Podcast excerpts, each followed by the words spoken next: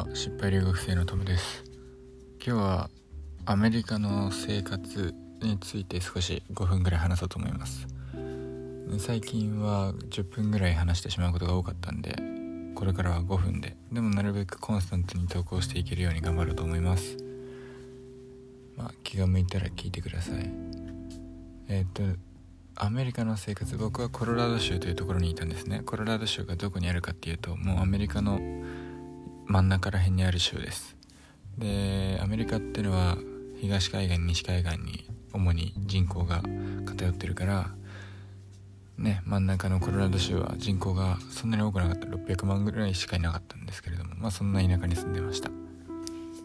でそんな田舎のすごい魅力的だったところを踏まえながら生活アメリカの生活について話してみようと思います。僕が住んでいたのはロングモンドっていうところでまあちょっとシティ化っていうかなあの人口増加していててあのー、ねそれに伴って建物も結構増えててスーパーも増えて商業施設も増えてっていう感じの土地だったんですけれども。えー、コロラドっていうのはねそもそも雪が多い国なんですよ。多い州なんですよ。だから何が魅力的だっていうとやっぱスキーが魅力的だしねゲレンデ。うんすごく魅力的。あのカッパーマウンテンだとかビールだとかね世界的にも有名なところがありましてまあもちろんリフト代はすごく高いんだけどそれでも行く価値ありです。なんでかっていうと例えばカッパーマウンテンこれは僕の一押しのところなんですけど 3000m 超えたところから滑れるんですよ。もう富士山登ってるみたいなもんですよ。リフトで。でそこから見る景色はもうね山々見下ろしながら滑るんですよ。スノボで僕はね僕はスノボ父は好きだったんですけど。いやーもう絶景ですよ。絶景本当に絶景。最初頂上から頂上ある程度平らなんですよね。だからゆっくり滑走しながら周りの山々とか空の景色楽しんででそこから徐々に徐々に急になっていってでまあでもある程度コース上なんですよね。山を下るっていう形式のコースでそこを下っていって山を楽しみつつで中腹地点になるとやっぱり開けてきて、えー、もうなんだろうなもう山自体がでかいんでそれをもう存分に広さ存分に味わいながら滑るってのが、えー、魅力的なポイントです。そうコロラドの生活の一部はスキースノボこれは間違いない。で、えー、普段の生活アメリカの生活で言うと僕は父と2人暮らしだったんで土曜日に必ずスーパーに出かけるんですけどもスーパーがねまあ田舎だからっていうのもあるかもしれないですけれどもでかい。めちゃくちゃでかいです。あのー、コストコ行ったことある人はわかるかもしれないですけどまああんな感じですよ。言ってしまえば。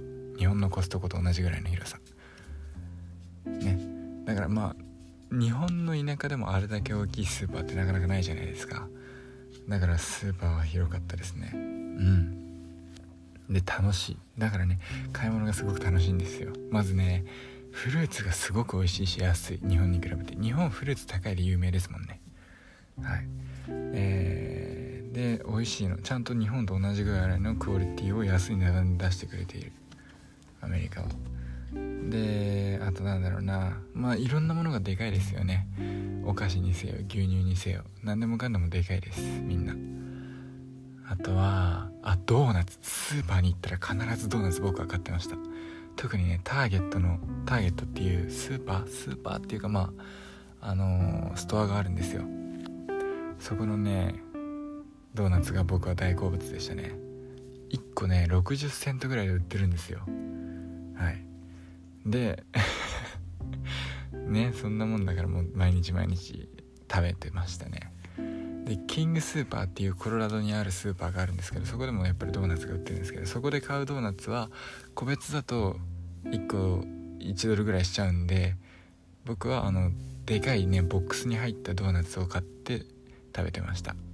でねあとドーナツのコーナーにね必ずねキングスーパーにはね子供用っつってね無料のクッキーが何枚も置いてあるんですよ。僕はもう高校生だからギリ子供かなとかちょっと自分に言い訳しながらクッキーを頬張りながら、えーと、店内をカートをしながら買い物してました。